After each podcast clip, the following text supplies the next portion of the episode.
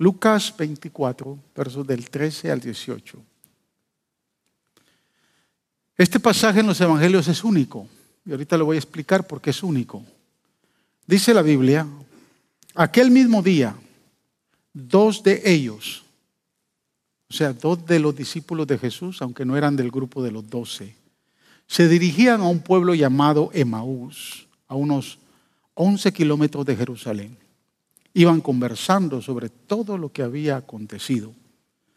Sucedió que mientras hablaban y discutían, Jesús mismo se acercó y comenzó a caminar con ellos. Verso 16 dice algo que nos impresiona a todos, pero no lo, reconocieron, pues sus ojos estaban velados. Verso 17, Jesús interviene y les pregunta, ¿qué vienen discutiendo por el camino? Les preguntó. Se detuvieron. Y esta palabra me llama la atención porque muestra la condición de ellos. Cabizbajos. Verso 18. Y uno de ellos, llamado Cleofas, le dijo, ¿eres tú el único peregrino en Jerusalén que no se ha enterado de todo lo que ha pasado recientemente? Padre, gracias por esta palabra. Bendecimos esta palabra en el corazón de cada uno de los que vamos a escucharla y vamos a recibirla. Te pedimos que esta palabra ministre a nuestro corazón, nos hables, nos exhortes, nos consueles Señor, no más que es tu voluntad. A través de tu palabra nosotros seguiremos honrándote y alabándote, porque tu palabra es viva y eficaz y tiene el poder para transformar nuestras vidas. Gracias por tu palabra, amado Salvador. A ti te damos honor y gloria. En el nombre de Jesús. Amén. Alabado sea el Señor. Tome asiento, hermanos.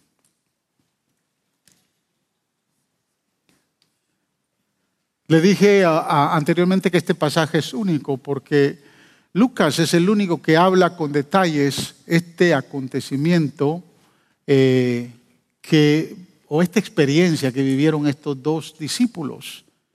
Eh, cuando usted lee en Marcos capítulo 16 se da cuenta que Marcos hace referencia al pasaje, pero de una manera muy ligera.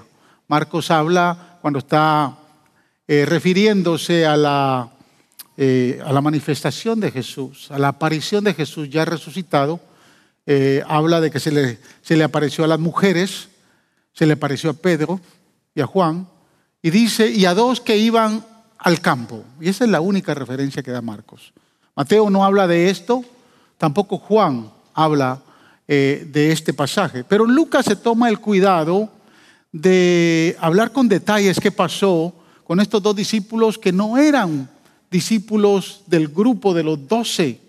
La Biblia menciona a Cleofas, que era uno de ellos, y el otro discípulo no se le menciona el nombre.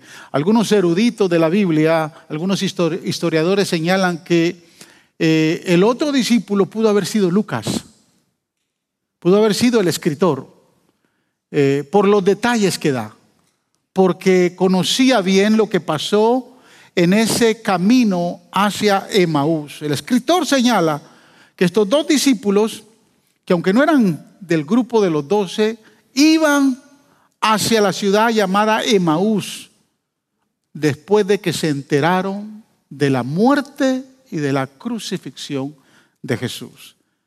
Y esto nos da a entender, hermanos, que el camino a Emaús es un modelo Puede ser un modelo de tres áreas importantes de nuestra vida. De tres áreas que pueden, pueden confrontarnos. Número uno es un modelo de la tragedia humana. No sé cuántos de ustedes han perdido un familiar o les ha pasado algo muy grave que de momento no saben cómo hacer o qué hacer, cómo pueden interpretar las circunstancias que están viviendo. Los versos del 13 al 17 habla de que estos dos discípulos van camino a Emaús y dice que van cabizbajos, van desanimados, decepcionados, desalentados, van tristes y van frustrados. ¿Verdad? Por ello es que el relato es una auténtica analogía de nuestra propia historia, de lo que sucede en nuestra vida, porque también nosotros somos caminantes, forasteros y peregrinos en nuestra propia historia y también nosotros sufrimos desalientos, decepciones, frustraciones, desánimos. ¿Cuántos de los que están se han sentido frustrados, desanimados, desalentados en el caminar de la vida? ¿Cuántos? Amén. ¿Se ha decepcionado alguna vez? ¿Se ha sentido triste y desconsolado? Por la muerte de un familiar, por la muerte de alguien importante, por algo que le pasó en su vida. Entonces este pasaje es claro para dar a entender que es un modelo de esas circunstancias que nosotros vivimos. Este pasaje también es un modelo, amén, del encuentro con la presencia de el Dios resucitado. Amén. La experiencia con un Cristo que ha resucitado con gloria y majestad. Los versículos del, del 28 al 31 muestran cómo se les fueron abiertos los ojos para que reconocieran la presencia del Señor. Dice el versículo, los versículos que leímos, que ellos iban cabizbajos y que cuando Jesús se les une en el camino, no lo pudieron reconocer porque tenían los ojos velados. O sea, que no estaban vendados, sino simplemente no tuvieron la capacidad de reconocer que la presencia de Dios iba con ellos. De momento, hay circunstancias en la vida que aunque usted sabe que Jesús resucitó, ¿cuántos saben que Jesús ha resucitado? Amén. Hoy por hoy, hoy celebramos que hace dos mil, más de dos mil años Jesús resucitó. Pero desde que usted vino a un encuentro personal con Jesús, usted entiende que ha tenido experiencias con el Cristo resucitado. No es el Cristo del crucifijo. No es el Cristo de la pintura en la pared. No es el Cristo de la estatua que un día tal vez usted adoraba. Es el Cristo que ahora vive y está sentado a la diestra del Padre y que camina con usted todos los días de su vida. Ese es el Cristo resucitado. No es el Cristo de la imagen. No es el Cristo que nos contaron nuestros abuelitos. De la única manera que podamos nosotros tener experiencias con el Cristo resucitado es cuando entendemos que Él es una realidad en nuestra vida. Que Él no está tres, tres metros bajo tierra, como los líderes de otras religiones, sino que Él vive. Amén. Y pronto vendrá por nosotros. Aleluya. Entonces es un modelo del encuentro con la presencia del Señor. Pero también este pasaje es un modelo de la misión de la iglesia. Los versos del 44 al 49 hablan del propósito principal de la resurrección. Eso lo vamos a ver al final. Personalmente, hermanos, yo creo que gran parte todavía de la iglesia hoy no han entendido el verdadero propósito de la resurrección. Muchos se han conformado con celebrar este día con huevitos y conejitos. O tal vez otros padres lo primero que hacen es que viene Easter, viene resurrección y hay que comprarle ropa nueva al bebé. Y tal vez el bebé ya tiene 40 años, pero hay que comprarle ropa nueva.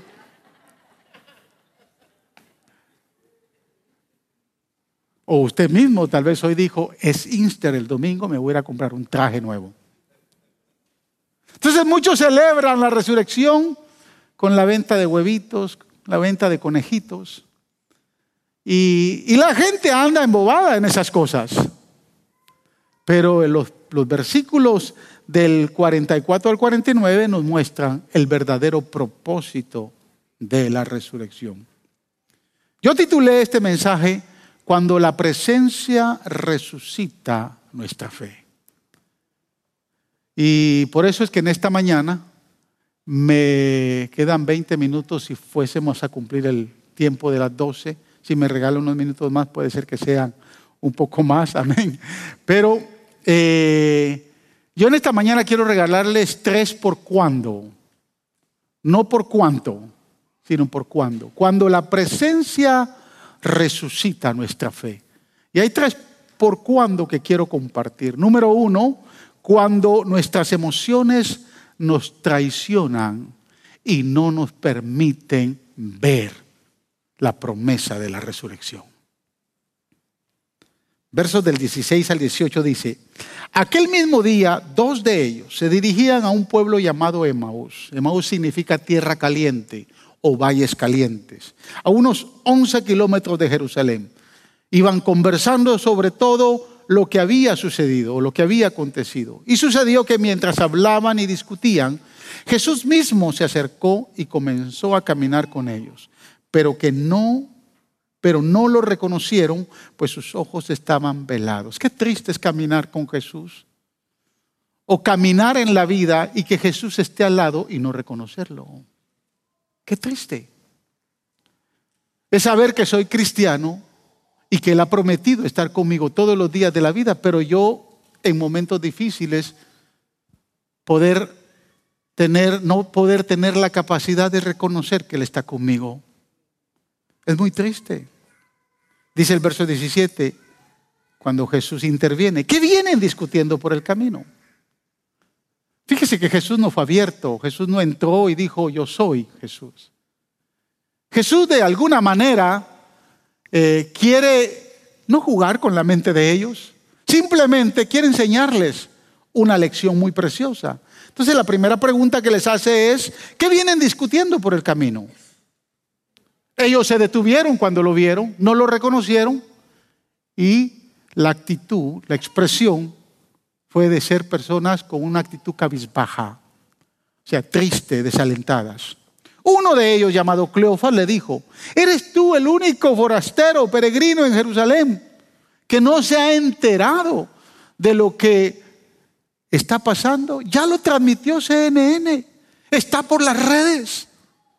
Los mensajes de texto dan a todo lo que da. Es más, la alerta de Amber ya se, ya se dio. Jesús ha resucitado. Pero no era, la, no era lo que ellos estaban diciendo. Jesús murió. Porque ellos todavía no habían creído en la resurrección. Entonces el mensaje no era alentador para ellos. El mensaje era, no te has dado cuenta que Jesús murió. Todo el mundo lo sabe.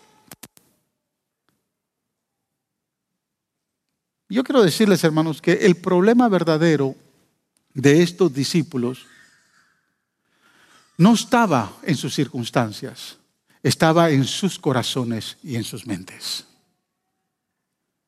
El problema real de ellos no era la muerte de Jesús.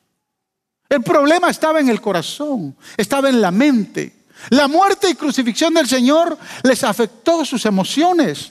La muerte del Señor les trajo decepción, desánimo, tristeza, frustración a todos. Tenían sentimientos encontrados.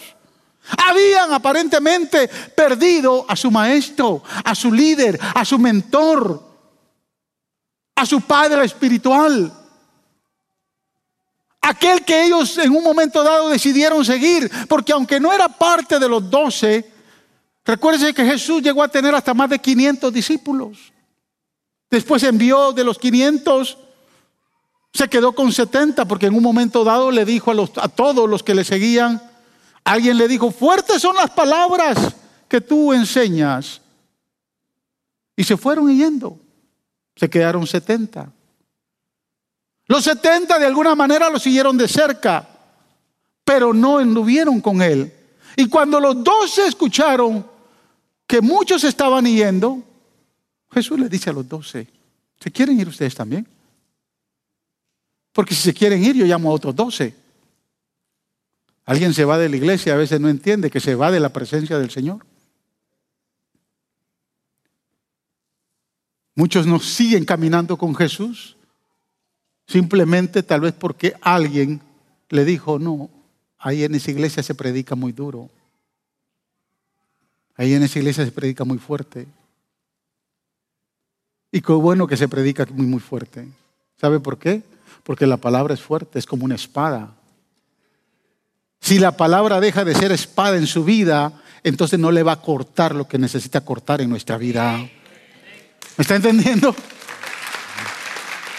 El día que usted busque un lugar donde no, la palabra no sea una espada, empiece a cuestionar si está en el lugar correcto porque la, palabra es una espada que obviamente va a cortar en muchos lugares que el Señor necesita cortar en nosotros.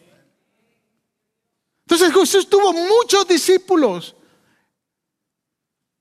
Cleofas y el otro, que no se sabe el nombre, no eran parte de los doce. Pero ellos se sentían parte del llamado y obviamente habían perdido a su maestro, habían perdido a su mentor. Y cuando Jesús muere, algunos se regresan a pescar y se van con Pedro. Entre ellos se, van, se, va, se va Andrés, se, va, se van los hijos de Zebedeo. Entre ellos, obviamente, se va hasta Natanael. Y se van a pescar, porque dijeron, aquí ya murió todo. Aquí ya no vale la pena seguir y hay que volver a lo mismo. Los peces nos esperan. Y Jesús les había dicho que iban a ser pescadores de hombres. Pero regresaron a la pesca. Y la experiencia de Juan capítulo 21 es bien impresionante. No vamos a ir ahí porque ahorita la experiencia es de Emaús. Lo cierto es que ellos, algunos se fueron a pescar, otros se escondieron en la ciudad de Jerusalén porque le tuvieron miedo al imperio. Recuérdese que la tumba estaba vacía.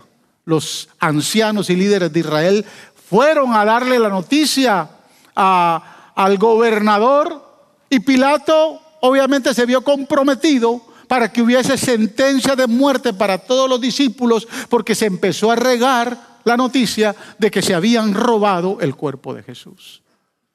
Y varios de los que no se fueron a pescar se quedaron escondidos en un lugar porque le tuvieron miedo al mensaje de Pilato.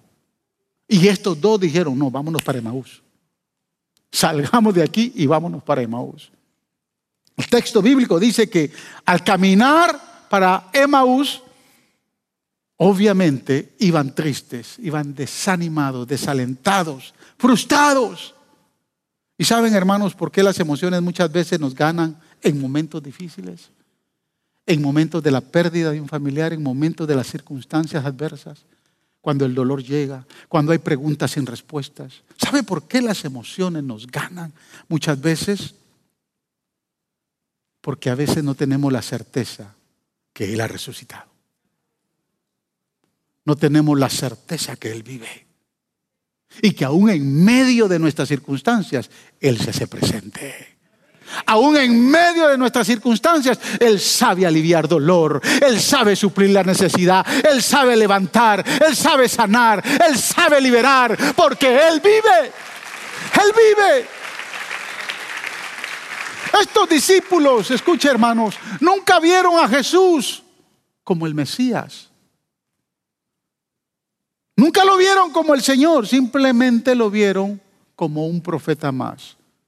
Jesús se les une en el camino y les pregunta en el verso 19, ¿qué es lo que ha pasado? Les preguntó. Lo de Jesús de Nazaret era un profeta, dicen ellos, poderoso en obras y en palabras delante de Dios y de todo el pueblo. Era un profeta.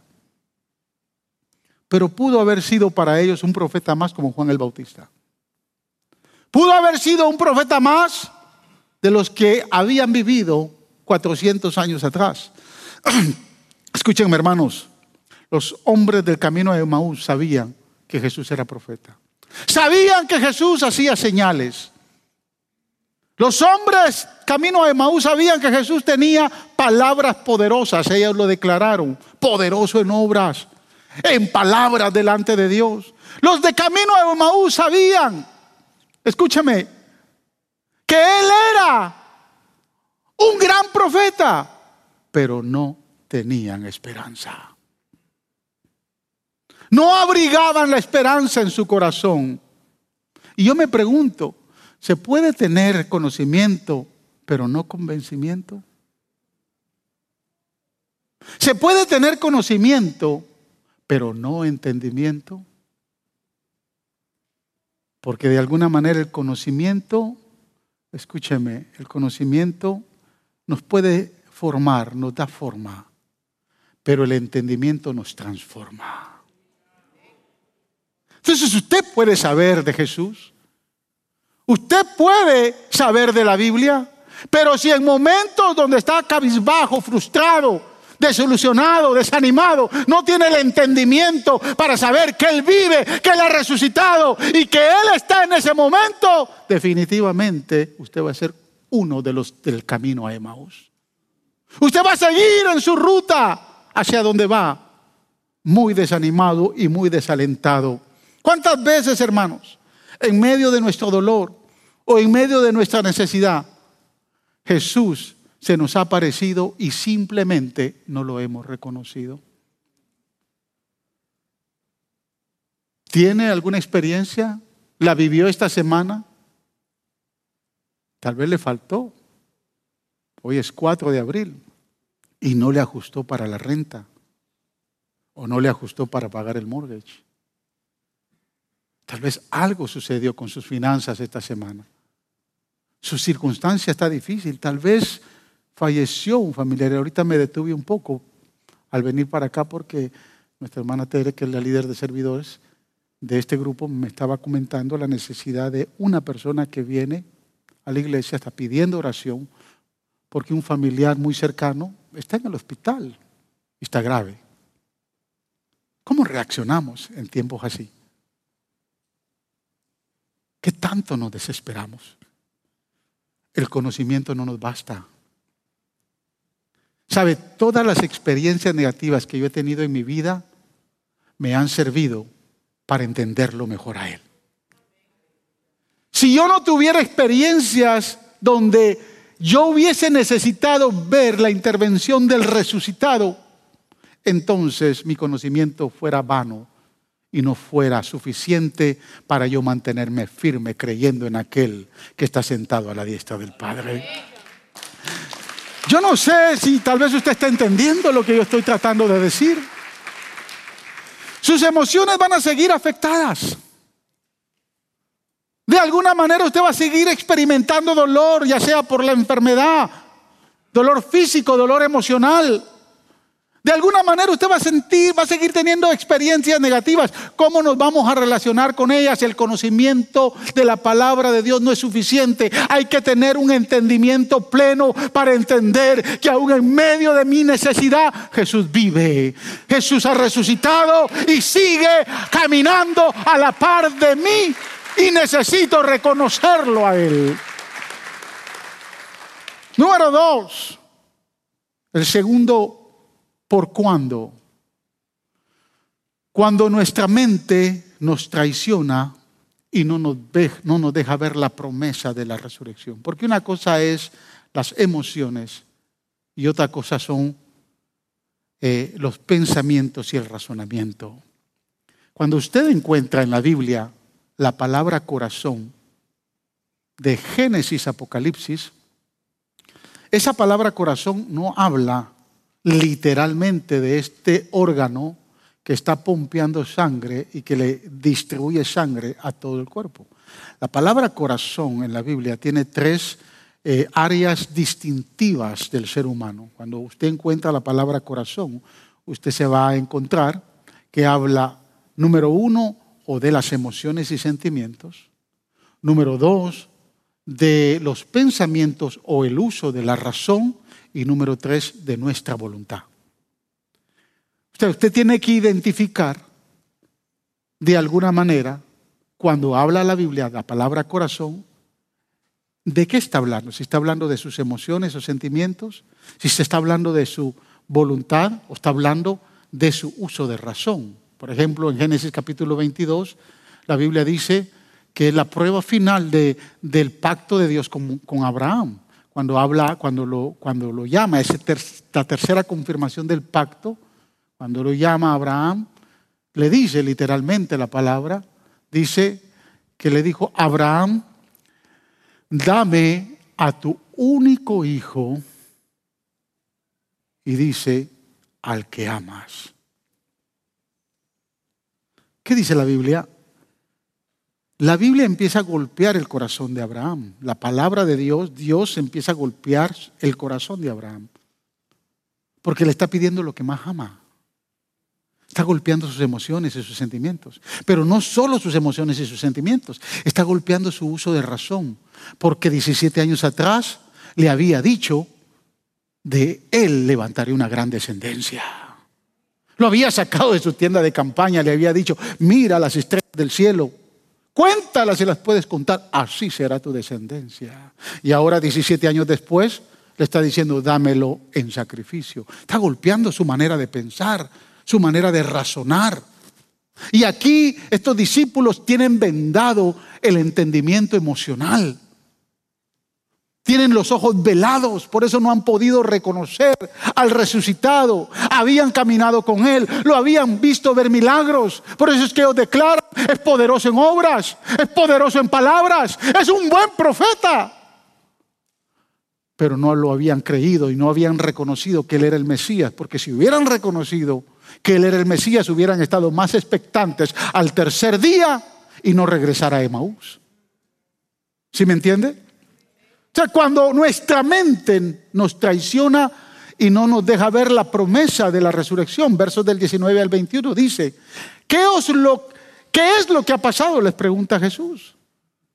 Lo de Jesús de Nazaret era un profeta poderoso en obras y en palabras delante de Dios y todo el pueblo.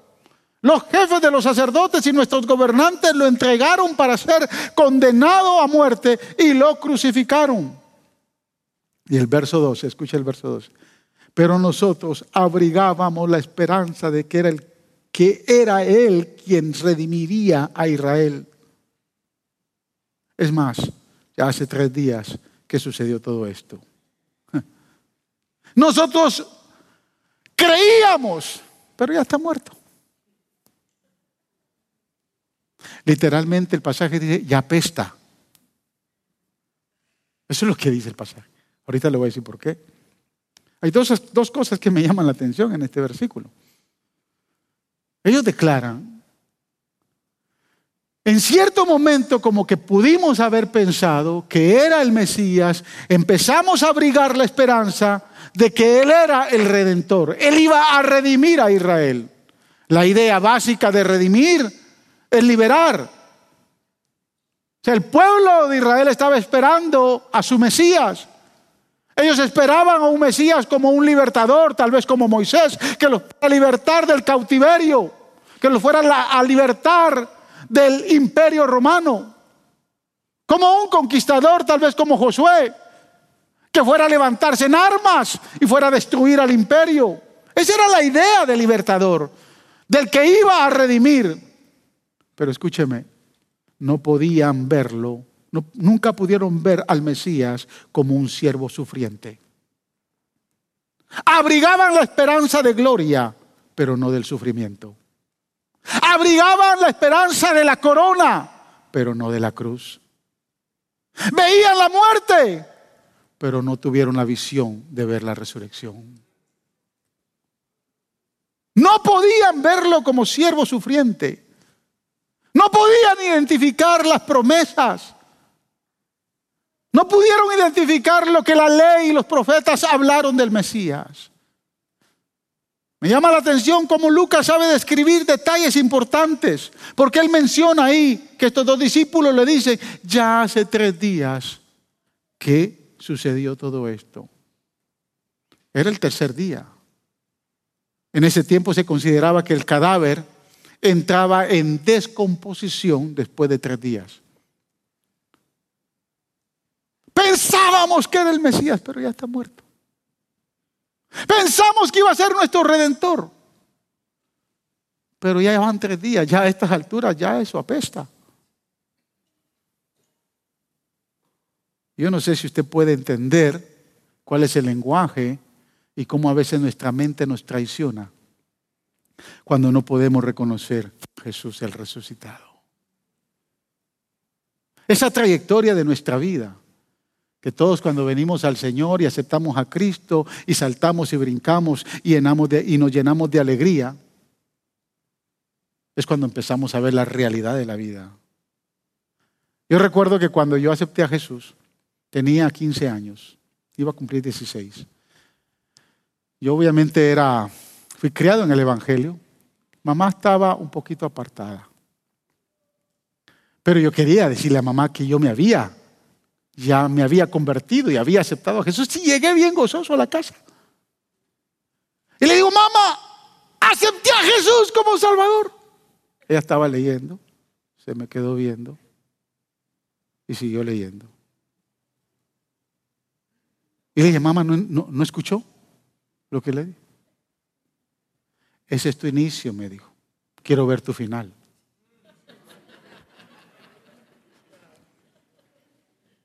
Porque todos en la vida, cuando aceptamos a Jesús, a Jesús pensamos que todo se solucionó, que todo es color de rosa, que todo va de viento en popa, que mis finanzas a partir de ahora, como voy a empezar a diezmar, digo los que diezman, ¿no? Pues voy a empezar a diezmar.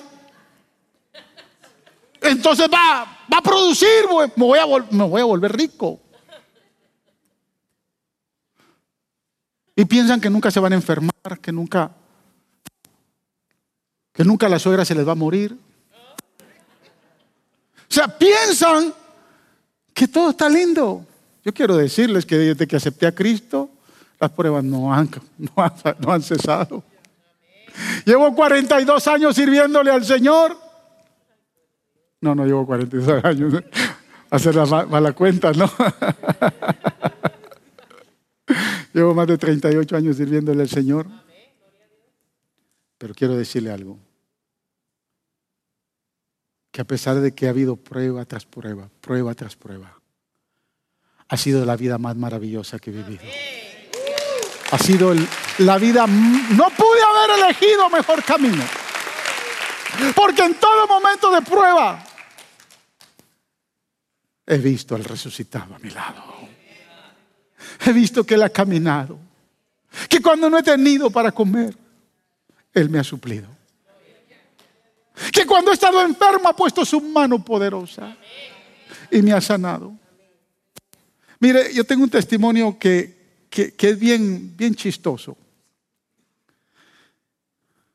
Cuando yo fui a Cuba,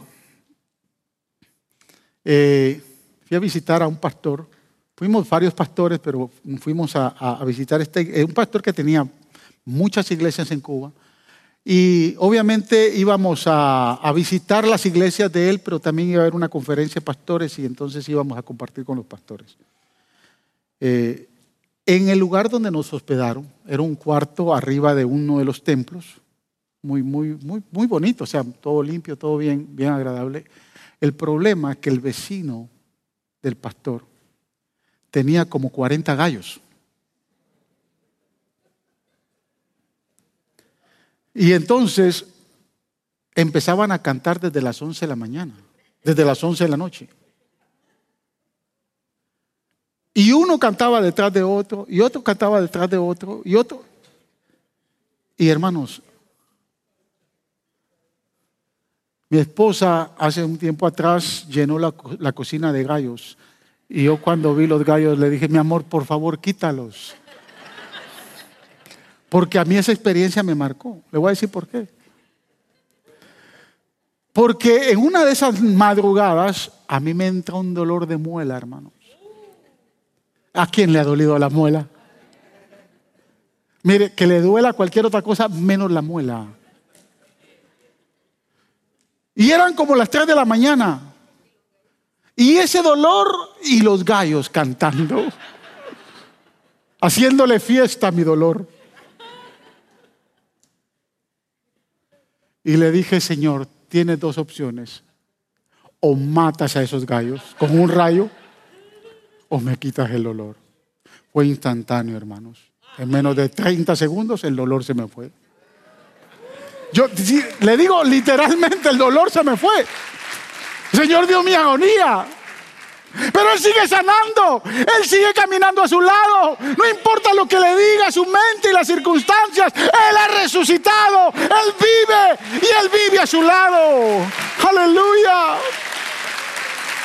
Para muchos Jesús apesta porque ya lleva tres días, pero para los que hemos creído en Él, aleluya, Él está más vivo, aleluya, que muerto. Qué triste es admitir, hermanos, que todavía dos mil años después esta situación no ha cambiado para muchos allá afuera, que se resisten a creer que Él vive. Quiero que observe la respuesta que Jesús le da en los versos 25 y 26 a los discípulos, porque no quiero, quiero seguir, el, pasaje, ¿no? Dice, pero nosotros abrigábamos la esperanza de que Él era el quien redimiría a Israel. Y mire la respuesta de Jesús. Óigame, verso 25. Qué torpes son ustedes, les dijo Jesús. Wow. Yo le digo a alguno de ustedes, hermano, usted no sea torpe. ¿Cómo usted se va a sentir? ¿Ah? Usted le aseguro que ya no regresa. Ese pastor abusivo que se la está creyendo, insultando a medio mundo. Pero Jesús les dice, qué torpes son ustedes. Y qué tardo de corazón para creer todo lo que han dicho los profetas.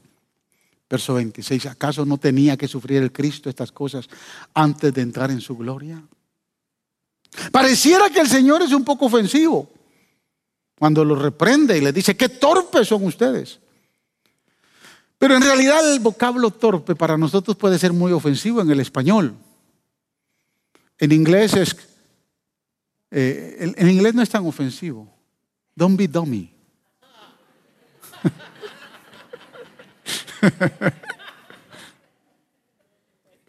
es lo mismo, ¿no? Pero en realidad es, es sinónimo de insensato, de necio, de falta de entendimiento. Aunque para muchos es ofensivo, lo que Jesús le está diciendo es que les pasa. Tienen conocimiento, pero no tienen entendimiento. Y aquí el tema con Jesús en la resurrección es que hay que entender y no conocer. Porque yo conocer el pasaje lo puedo conocer. Y lo puedo conocer, pero entenderlo es otra cosa, porque el, entenderlo requiere de una vivencia. Y las vivencias solo se dan con el resucitado cuando las cosas negativas llegan a nuestra vida. Cuando estamos, cuando reconocemos que estamos faltos de entendimiento, entonces estaremos preparados para recibir entendimiento. Pero estos no estaban preparados todavía. Porque no estaban faltos de conocimiento, estaban faltos de entendimiento. El forastero Jesús, que de momento se disfrazó, se convierte entonces, hermanos, en un erudito maestro de la ley para ellos en ese momento, para explicarles y demostrar magistralmente cómo es que se cumple en, él el ministerio del Mesías por medio de las Escrituras, por medio del Antiguo Testamento. Mire, Lucas edita, hermanos, definitivamente. Lucas edita lo que debieron haber sido horas de intensa conferencia, de, intensa instrucción bíblica. Son no sé cuántas horas. No sé si cuando ellos recién salieron de Jerusalén, ellos, Jesús se les añadió 11 kilómetros. ¿Cuánto tiempo ¿Podemos caminar 11 kilómetros? Bueno, en carros podrían ser 5 minutos. Yo creo que lo más que puede 11 kilómetros caminar uno sería una hora. No sé. ¿Quién tiene la experiencia para que, camina mucho? ¿Ah? Aquí no caminan mucho en Houston. Aquí usted sale de su casa y tal vez Jack in the Box está en la esquina y usted se mete en el carro para ir a Jack in the Box. Casi no caminamos. ¿Se ha dado cuenta que aquí en Houston no hay banquetas? Porque no quieren que usted camine, quieren que usted engorde. Es más, Houston es la ciudad, una de las ciudades donde hay más gordos en el país. Es la primera ciudad con más gordos en, la, en el país. No quieren que usted camine. Entonces yo le, estoy, yo le estoy preguntando a alguien que tal vez no camina. ¿Habrá alguien que camine y que me pueda decir cuánto tiempo se caminan 11 kilómetros? Dos horas, dos horas, excelente. Entonces, dos horas de viaje. No sabemos que Jesús se les incorporó a los 10 minutos de estar caminando, porque ellos llegan a Emaús. Es más, Jesús se queda a dormir con, a Emaús con ellos. Entonces no sabemos si fue a los 10 minutos, si fue a la media hora o a la hora, pero Lucas tiene que editar todo lo que ahora para ellos este forastero les empieza a explicar del Antiguo Testamento, porque dice, observe, verso 27, dice, entonces comenzando por Moisés y por los profetas, les explicó lo que se refería a él en todas las escrituras. Wow. Cuando habla de, los, de Moisés, está hablando del, del Pentateuco, está hablando de los cinco libros. Cuando habla de los profetas, está hablando de los profetas mayores y los profetas menores. Y obviamente el canon antiguo testamentalmente tiene e incorpora los, libros históricos y los libros poéticos. No sabemos cuánto les habló de las profecías del Antiguo Testamento de estos dos hombres. Pero Lucas tiene que editar, porque es imposible. Pero yo estoy seguro que Lucas en su, eh, disertación de la interpretación de los textos de Moisés y de los profetas, él no pudo haber obviado Deuteronomio capítulo 18, versos del 15 al 18. Observe, el Señor tu Dios levantará, levantar, te levantará entre tus hermanos un profeta como yo. A él si lo escucharás. Eso fue lo que le pediste al Señor tu Dios en Horeb el día de la asamblea cuando dijiste, no quiero seguir escuchando la voz del Señor mi Dios ni volver a contemplar este nombre fuego, no, sea que mueran. Y me dijo el Señor, está bien lo que ellos dicen, por eso levantaré entre sus hermanos un profeta como tú, pondré mis palabras en su boca y él les dirá todo lo que yo les mande. Yo estoy seguro que incluyó el Salmo 2.7. Yo proclamaré el decreto del Señor. Tú eres mi hijo. Me ha dicho, hoy mismo te he engendrado. Y les explicó los salmos. Creo que también pudo haber incluido el Salmo 16, versículo 10. No dejarás que mi vida termine en el sepulcro. No permitirás que sufra corrupción tu siervo fiel. Y seguro habló del Salmo 22, de los versos 14 al 18. Como agua se hizo, como agua se hizo He sido derramado, dislocados están todos mis huesos, mi corazón se ha vuelto como cera, se derriten en mis entrañas, se ha secado mi vigor como una teja, la lengua se me pega el paladar, me has hundido en el polvo de la muerte como perros de presa, me han rodeado, me han cercado una banda de malvados, me han traspasado las manos y los pies, puedo contar todos mis huesos como con satisfacción perversa de la gente, se detiene a mirarme, se reparten entre ellos mis vestidos y sobre mi ropa echan suertes. Le pregunto si estas profecías no se cumplieron en Jesús. Y pudo haberles compartido el Salmo, eh, eh, Isaías capítulo 9, y les pudo haber compartido eh, Isaías capítulo 11. Y estoy casi seguro que en esa trayectoria les, les compartió, no pudo obviar lo que el profeta Isaías habla en el capítulo 53. ¿Quién ha creído a nuestro mensaje? ¿Y quién se ha revelado el poder del Señor? Creció en su presencia como vástago tierno, como raíz de tierra seca. No había en él belleza ni majestad alguna. Su aspecto no era atractivo y nada en su apariencia lo hacía deseable. Despreciado y rechazado por los hombres, varón de dolores, hecho para el sufrimiento. Todos evitaban mirarlo. Fue despreciado y no lo estimamos. Ciertamente él cargó con nuestras enfermedades y soportó nuestro pero nosotros no consideramos herido, golpeado por Dios y humillado. Él fue traspasado por nuestras rebeliones y molido por nuestras iniquidades. Sobre él recayó el castigo del precio de nuestra paz y gracias a sus heridas fuimos sanados. Todos andábamos perdidos como ovejas, cada uno seguía su propio camino, pero el Señor hizo recaer sobre él la iniquidad de todos nosotros, maltratado y humillado, ni siquiera abrió su boca, como cordero fue llevado al matadero, como oveja enmudeció ante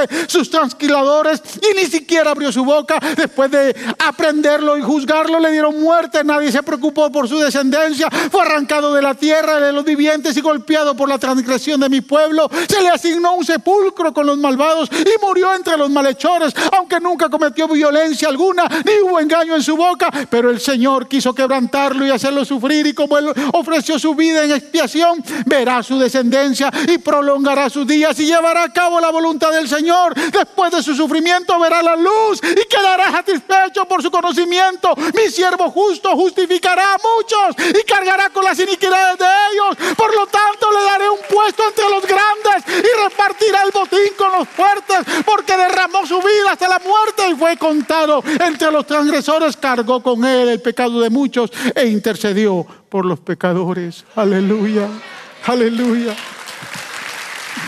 aleluya.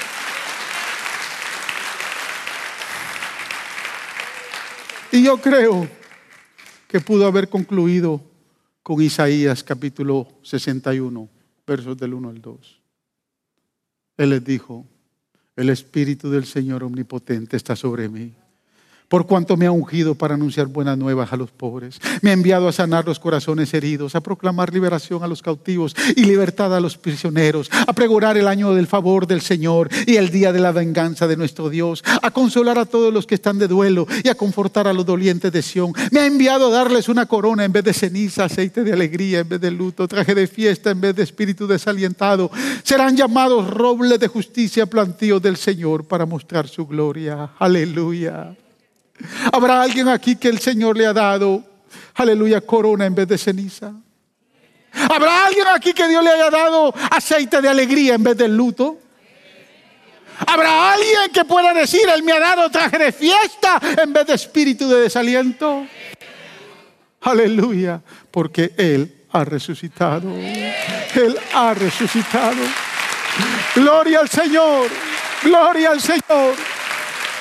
Y para terminar, número tres, el tercer por cuando, cuando la presencia se revela a nuestras vidas.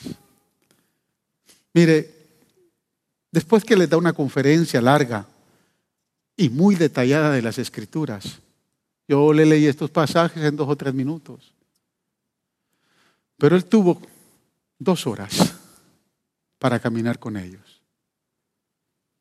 Dos cosas sucedieron en la vida de estos dos discípulos, que es lo que el Señor quiere que suceda todos los días con nosotros. Versos del 30 al 32, la primera cosa que sucedió, les abrió los ojos. Estaban velados. Dice el verso 30 al 32. Luego, estando con ellos a la mesa, tomó el pan, lo bendijo, lo partió y se lo dio. Aquí no está hablando de la cena, Aquí no está hablando cuando se le aparece a los discípulos en Juan capítulo 21 que acabaron de, pescar. Tampoco está hablando de cuando ellos se les aparece en medio del aposento alto donde están todos reunidos. Aquí simplemente ellos llegaron donde se desviaba el camino para ir a Emaús y cuando llegaron ahí, ahí al, al, desvío, él iba a seguir su camino. Y ellos lo invitaron y le dijeron, ¿por qué no te vienes a Emaús con nosotros? Todavía no lo han reconocido. Quédate acá, ya es tarde, son como las 7 a 8 de la noche. Quédate con nosotros. Mañana en la mañana te vas. Ellos lo están viendo como un peregrino, como un forastero. Y Jesús dice, ok, ya que me van a dar, si, si hay comida y si hay donde dormir, como buen miembro de Faro de Luz, yo me quedo. No, pues vente, aquí hay, aquí hay cuarto, aquí hay comida. Entonces le sirvieron. Y cuando él toma el pan, porque lo han invitado a cenar ahí, lo bendijo y lo partió y se lo dio, entonces se les abrió los ojos. Aleluya. Y, y lo reconocieron, pero algo sucedió. Desapareció. Se les desapareció de los enfrente. Ahora yo quiero preguntarle, ¿habrán experiencias en su vida donde usted reconozca que Jesús está ahí? ¿Ha tenido experiencias en que de momento usted está frustrado, usted está dudando, usted está desanimado, desalentado? Pero algo hace el Señor que usted dice, wow, Señor, has estado aquí y no me había dado cuenta. ¿Has tenido esas experiencias? ¿Qué hizo? Que ellos se les abrieran los ojos cuando partió el pan. Era único. Jesús sabe hacer experiencias únicas en nuestra vida. Que solo cuando las vuelve a repetir nos cae el 5. Y nos damos cuenta que Él está ahí. Él parte el pan y se los da. Ya lo había hecho varias veces. Y de momento se desaparece. Y ellos dicen, wow. Mire lo que decían el uno al otro. Verso 32. No ardía nuestro corazón mientras conversaba con nosotros en el camino y nos explicaba las escrituras. Lo segundo que él hace que no solo les abre los ojos, porque después de que ellos tienen esa experiencia, ellos se levantan. Jesús desaparece. Se levantan y se van corriendo. Ya es tarde de la noche. Y si, si, tomaron dos horas para caminar, lo hacen en media hora. Van corriendo porque van a darle la noticia a aquellos que se quedaron y que no le habían creído a las mujeres. Que menciona el capítulo, el capítulo 24 en el versículo del 1 al 12. Las experiencias de las mujeres no creyeron los demás. Entonces ellos se levantan, se van corriendo. Y entran al cuarto donde están los demás. Allá está Pedro, allá está Juan y están todos los demás. Y les dice, mucha. Ustedes hubieran ido a Emaús con nosotros. Y le empiezan a contar todo. Todo lo que está pasando. Todo lo que han vivido. Todas las experiencias que pasaron esas dos horas camino a Emaús. Lo que pasó cuando llegaron. Tal vez cuando llegaron eran la una de la mañana, yo no sé. Pero ahí estaban todos. Y mientras ellos están contándole a los demás, dicen los versos 44 y 45. Cuando todavía estaba yo con ustedes, les decía, les decía que tenían que cumplirse todo lo que está escrito. No, perdón, versos del 32 en adelante. No, perdón, 44 y 45. Cuando todavía estaba yo con ustedes, les decía que tenían que cumplirse todo lo que está escrito acerca de mí en la ley de Moisés, en los profetas y los salmos. Entonces, dice, les abrió el entendimiento para que comprendieran las escrituras. Qué interesante. Les abrió los ojos y después les abre el entendimiento. No es suficiente que nuestros ojos estén abiertos a la experiencia con el Mesías, con las experiencias con el Jesús. Tenemos que tener el entendimiento abierto. Porque hermanos, si el entendimiento no está abierto, vamos a perder como en la guerra. Como decía mi, mi abuela, nos va a llevar la llorona. Hay que tener el entendimiento abierto. Y solo la palabra tiene el poder para abrir nuestro entendimiento. El interés del Señor es que sus discípulos interpretaran las escrituras desde una perspectiva cristocéntrica. Y no como lo hacían los judíos y los escribas y los sacerdotes desde la perspectiva de un nacionalismo desgastado. Ellos peleaban por las escrituras de la cantidad de leyes que ellos habían creado, de la palabra de Dios, pervirtiendo al pueblo e imponiéndoles cosas que no tenían que cumplir. Escúchame hermanos, estas experiencias de abrirles el entendimiento y de abrirles los ojos trajo dos resultados poderosos en los discípulos de Jesús. Y creo que es el mismo que hoy Dios quiere que nosotros tengamos día a día. Número, uno, o el primer resultado que causó en ellos fue corazones ardientes. Verso 32.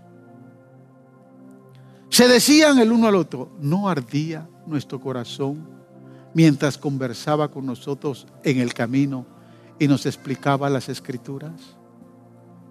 Quiero decirle que es bien difícil definir qué es un corazón ardiente. Hay una película que hizo Hollywood de Mel Gibson hace años atrás que se llama Braveheart, Corazón Valiente. Creo que tal vez usted la vio. Braveheart. Pero cuando a ellos se les abren los ojos, dicen ellos, ¿no ardía nuestro corazón cuando Él nos hablaba? Mire lo que dice el verso 46 al 48. Es el segundo resultado.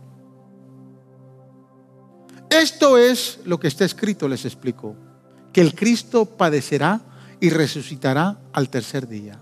Y en su nombre se predicarán el arrepentimiento y el perdón de pecados a todas las naciones, comenzando por Jerusalén. Y les dice en el verso 48, ustedes son testigos de estas cosas. No basta que nuestro corazón arda, basta en ser obedientes al propósito de la resurrección. No bastan simplemente con tener un pesar. Corazón ardiente. La palabra ardiente en el griego aquí tiene varias connotaciones. Pero dos connotaciones son fuertes. Una es vivencia y existencia.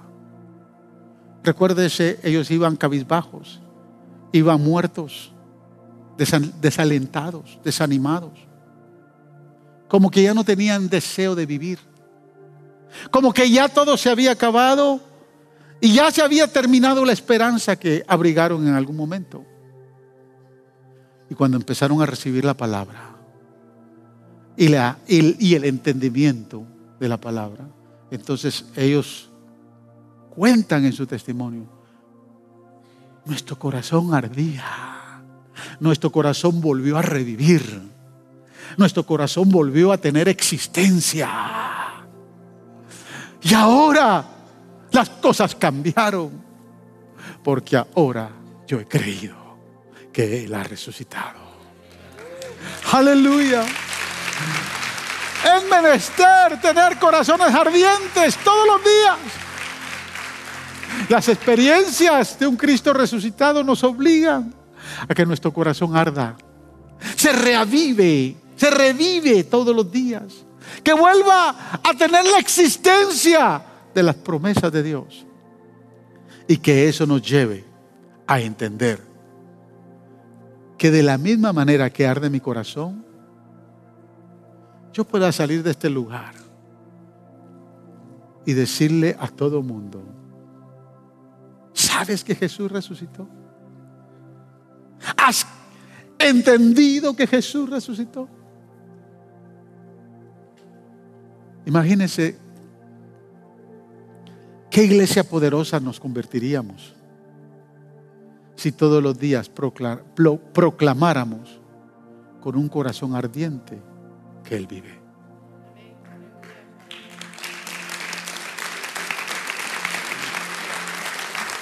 Los compañeros de trabajo, nuestros familiares, nuestros vecinos, tuvieran dos cosas.